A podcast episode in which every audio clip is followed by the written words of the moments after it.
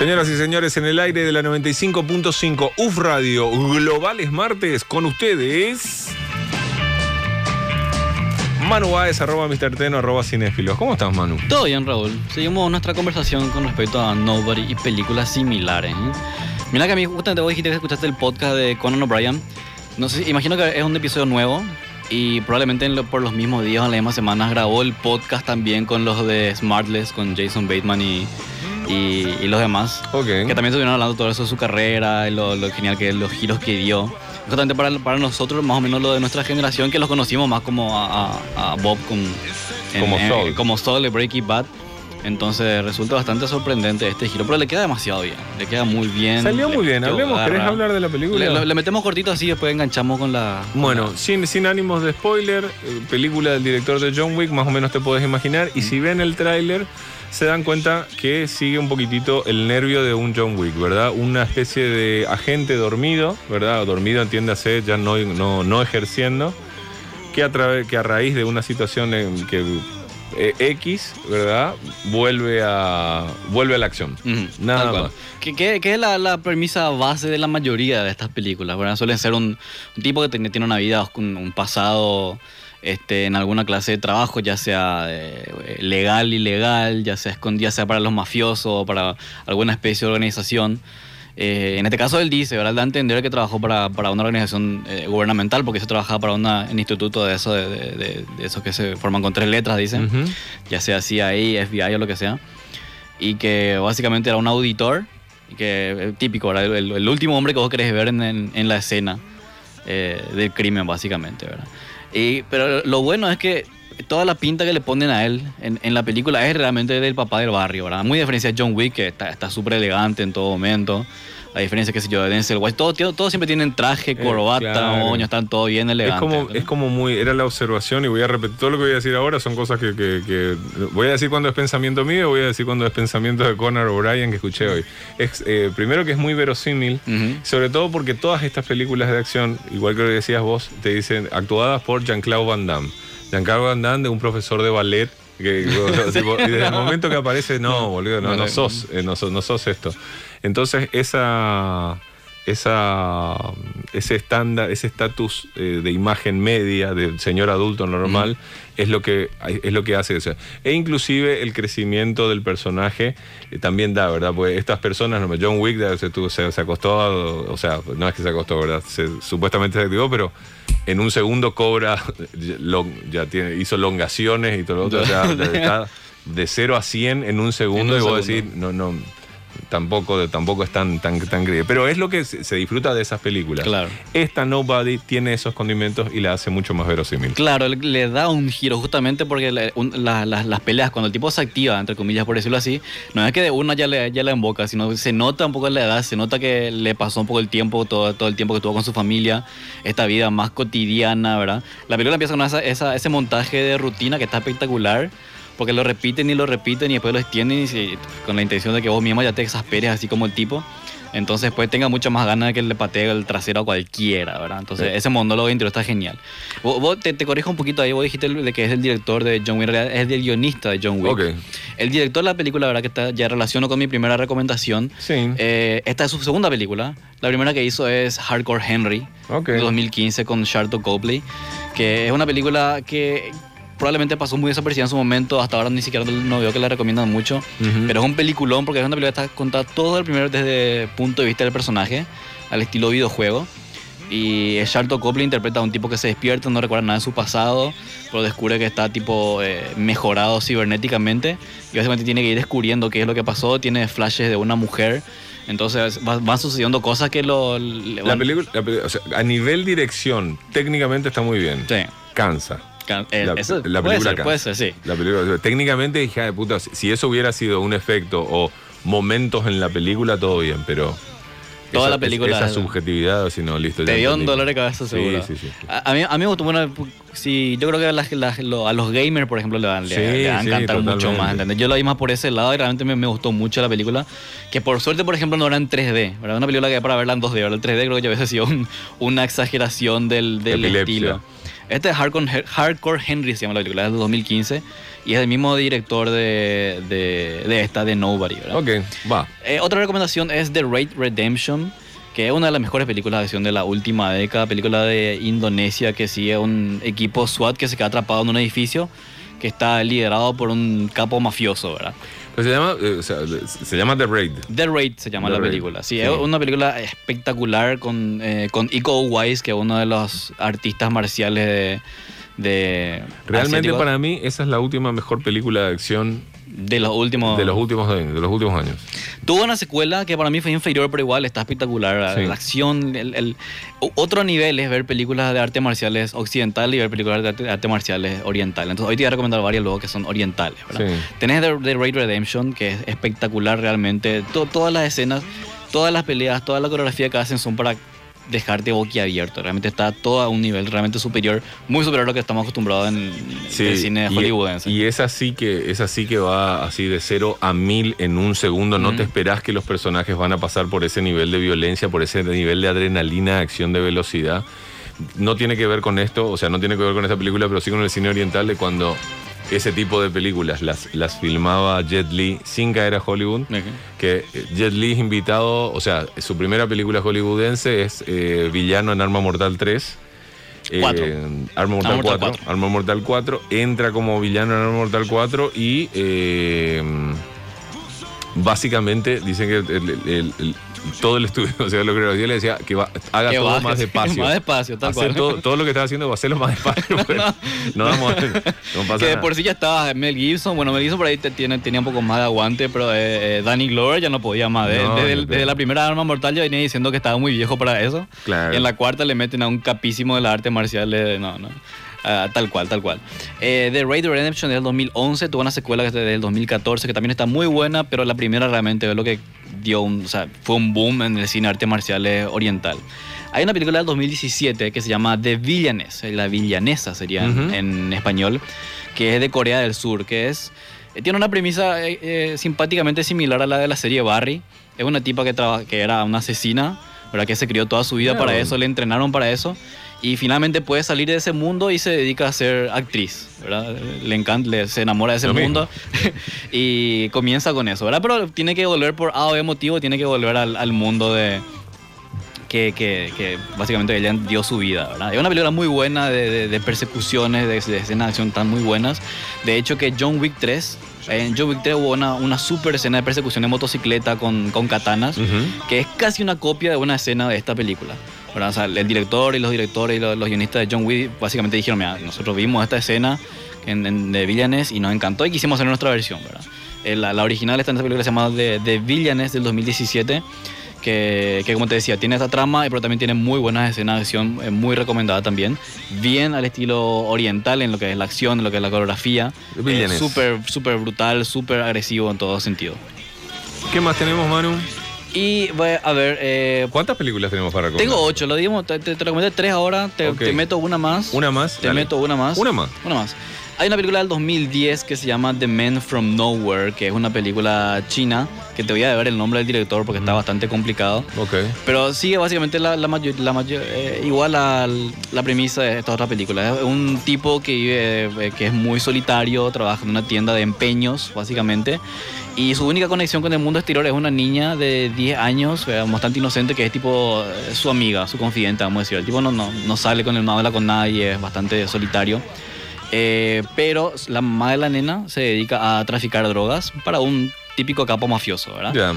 el, el- el- le- estos tipos ¿verdad? le, le amenazan a ella, a la niña y a su mamá. Entonces, bueno, el tipo, como ella es su única conexión con el mundo exterior, básicamente decide sacarse la fachada de, de tipo ordinario de casa de empeño y mostrar sus habilidades ocultas Ok. para defenderla a ellos. Una película muy buena también del 2010, que con muy buena acción.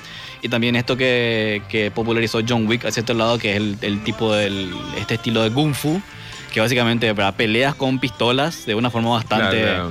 muy al estilo de artes marciales. Entiendo perfecto. Señoras y señores, hoy tenemos ocho películas, eh, ocho títulos, de los cuales cuatro ya los hemos dado basados eh, por el impacto que nos ocasionó a todos los que ya hemos visto Nobody, película que puedes encontrarte en tu cartelera amiga estén escuchando este podcast, es probable que también hayan visto las fotos que subí en las redes sociales de cinéfilos con las remeras de Helldog, que son geniales. Trabajos 100% sobre algodón con corte clásico, impresión textil DTG y el diseño que quieran. Ellos tienen una galería de diseños, pero si vos querés un diseño específico, simplemente tenés que enviarles el diseño y vas a tener tu remera en 24 horas. Vayan a Instagram y busquen helldog.py para conocer más.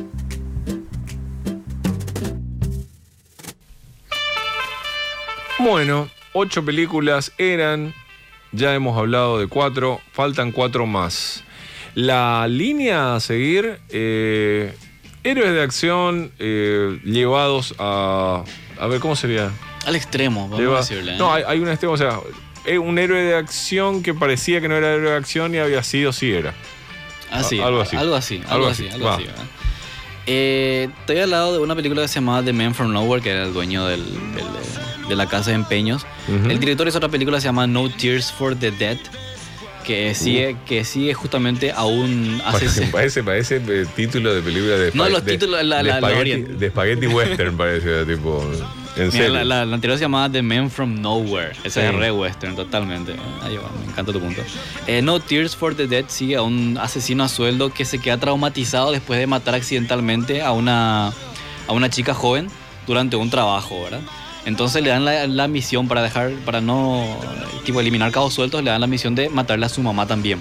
Ok. Pero el tipo como se quedó medio traumado por haberle matado a la chica, ¿verdad? Comienza a cuestionarse y decide protegerle a la, a la mamá, que es la mujer. Uh, Obviamente ahí se le, le- su- sus empleadores, sus jefes le vienen todo encima y básicamente tiene que eh, poner a uso todas sus habilidades que hasta el momento lo usaba para matar a diestra y siniestra para protegerla a esta mujer que realmente no le conoce, pero como se quedó traumado, bueno, ahí está, ¿verdad? Eh, muy buena película, el de 2014. También mezcla artes marciales con, con juego de armas muy a los John Wick y está, está bastante recomendada. A mí eso es lo que me gusta del personaje Vincent de Tom Cruise en Collateral. ¿verdad? El tipo explica que es un trabajo. Es un trabajo. O sea, tipo, cuando Jamie Foxx lo cuestiona, pues, no tenés sentimiento, no, man. O sea, tipo, tipo harto ya. O sea, te imaginas todo. Es un trabajo. O sea, tipo, Ya está. está, ¿entendés? Eso, eso hay que valorar, de que mu- muere en su ley. Muere en su ley. en- Independientemente en de la naturaleza del trabajo. El tipo Es- está cumpliendo con su, con contrato. ¿eh? Ahí Sí. Está bueno. Justo me, me puse a ver Vos- clips. vos- dijiste que son sus, sus empleadores, se le ponen cosas. Sí, boludo, le emplearon, le contrataron a ti. Pues, ¿Sabes lo que es? Contratar a un matón a sueldo, abrir las cuentas del banco, evitar todo esto. Y justo ahora querés ser humano. Que no te haga el trabajo, bien las cosas, boludo. Me encanta. Justo me puse a ver unos clips de Colateral la segunda. Qué buena peli. eh. Uy, no tan mencionada también, ya que vamos al tremenda. caso. Pero bueno, tengo, tengo unas recomendaciones eh, a nivel occidental de películas que realmente estuvieron un poco a la altura. Mm, Y, pero que sigue un poco esta línea de, de que son, no, son, no son tan conocidas, no son tan recomendadas. Por ejemplo, está esta película Haywire de Steven Soderbergh, ujú, del 2011, que es con Gina Carano, ¿verdad? Eh, mucho antes de decir pelotudeces y ser cancelada. sí. Que, que sigue a una soldada de... de- Pobre Gina. que- Déjenla. no, sí. Pobre Gina, Ah, pobre Está- nada. Está feliz ahí con su película para The Daily Wire Ya ahora. está. ¿Verdad? Consiguió laburo Sí, en- con conservador. Ben Shapiro, bien que Ah, se no, ya está, ya está, ya. Eh, bueno, Lo va a lamentar en el futuro, pero bueno. Eh, pero mira, como artista, mira, y eso que estaba, estaba creciendo bien Gina Carano, ¿verdad? Actualmente está ahí mejorando. sí. Estás pero me- creciendo detalle. act-. Actualmente hablando, ¿verdad? Ok. Porque como, como artista marcial y como, como actriz de películas de acción la estaba invocando súper bien, ¿verdad? Eh, esta película es de 2011, ella interpreta a una, una soldado tipo de elite que, es tipo engañado durante una misión y básicamente tiene que vengarse, ¿verdad? Es una película muy chica, Steven Soderbergh, un directorazo de, de genial, de esos que hacen thrillers bien tipo low key, o no tan... No, tan- Soderbergh eh, es, es atípica la película, inclusive por ahí en el universo de, en el universo de Soderbergh, muy linda, muy real. Me acuerdo de Fassbender, Eh, Mike. Sí, justamente tiene una escena de pelea con Fassbender que es brutal, tipo totalmente en silencio la película. No, no, no le mete ninguna música ambiental ni nada, deja que sea solamente ellos dos moqueteándose en la habitación. Es realmente brutal esa escena. Sí, sí, sí, sí, totalmente. Estoy de acuerdo. Está- Está- está- seguimos bien. ¿Qué más? Eh, una de las películas que básicamente inició esta tendencia en- a nivel Hollywood fue The Bourne Identity. Creo que está Ujú. muy olvidada ya ahora mismo, ¿verdad? Más que nada porque la última de que fue la, la- la cuarta, realmente tiró para abajo lo que fue lo que iba a ser una franquicia muy espectacular. Y The Bourne Identity estamos hablando del 2002 con Matt Damon, bien joven dentro de todo. Que es acerca de un. O sea, un- él era un, un- un militar, super, un asesino súper entrenado que eh, tampoco recuerda, sufre amnesia Y básicamente tiene, que recordar a, a qué se dedicaba, ¿verdad? Mira, antes de que continúes, antes de continuar, te- yo te reemplazaría esta, esta, esta, esta película. Te reemplazaría con una que recomendé, me llamó la, la gente de personal eh, y mi acción para el Día de la Madre fue recomendar películas para ver el Día de la Madre de madres atípicas. Y recomendé, eh, y recomendé eh, The Longest Good Night. Ah, ok. Eh, Gina Davis. Gina Davis. Que es una, una Jackson. Una Jason Es una Bourne. Jason Bourne una de Jason Bourne. eh, la misma, el mismo cuadro. Amnesia, desde luego. Ella es mamá de familia. ama de ama casa. Te reemplazaría a Bourne con esta, porque sé que, la que con la que vas a cerrar es mejor, creo yo. Me, me gusta. O esta era eso. No, no era esta, no era Ok. esa, pero me gusta tu recomendación, Sí, realmente. Sí, Y porque está- estamos dentro de todo. de- Muy dentro de esto. Muy dentro de esta. Y también no tan recomendable. Mira que películas de los 90 de este estilo, como las de John Woo, por ejemplo, que podemos hablar largo rato también de la película de John Woo. Sí, sí, sí. Que, que son, no, son, no son tan mencionadas, ¿verdad? Con todas las de John Wick que vinieron ahora, todas estas de los 90 quedan un poco relegadas injustamente, creo yo. Eh, pero bueno, Matt Damon le metemos ahí a, a Gina Davis en The Long Kiss Goodnight. Y también otra que es un poco más reciente, creo yo, pero me, me gusta mucho, es eh, Atomic Blonde con Charlie Theron. Sí. Que si bien ya, ya había convencido perfectamente con Mad, Mad- Mad Max Fury Road, me encanta que le hayan dado la oportunidad y que ella misma se haya atrevido a hacer una película como esta. Porque también tiene un estilo de acción bastante sucio, bastante brutal, eh, que busca una coreografía un poco más oriental. O sea, las escenas de pelea son muy, muy intensas, son más cercanas. Y al nivel que ella entrenó para hacer esta película es realmente increíble. A mí la, la- la- cuando salen así de estudios y después creo que salió muy en paralelo, que los estudios se dicen, vamos a estrenar esta temática y sacan, Mm, sacan con todo, sí. ¿Cómo se llama? La que es con Jennifer Lawrence. Muy parecida. Pero es más de la Guerra Fría. Es la más de la Guerra va- Fría, va- sí, o sea, eh. las dos son de la Guerra Fría, pero una es como más pop y la otra más de espías. Rojo, algo. ¿Cómo era? Pucha, se me fue el nombre. Veo una, una- Pastor Reza Algo de- Una precuela de Black algo Widow. Red Sparrow. Red Sparrow, tal cual, Muy sí. bien. No vi eso que le damos a Jennifer Lawrence, pero no me atrajo ningún. Tiene lo suyo Tiene Red lo- Sparrow. tal cual. Tiene lo suyo, no está mal porque es, es más.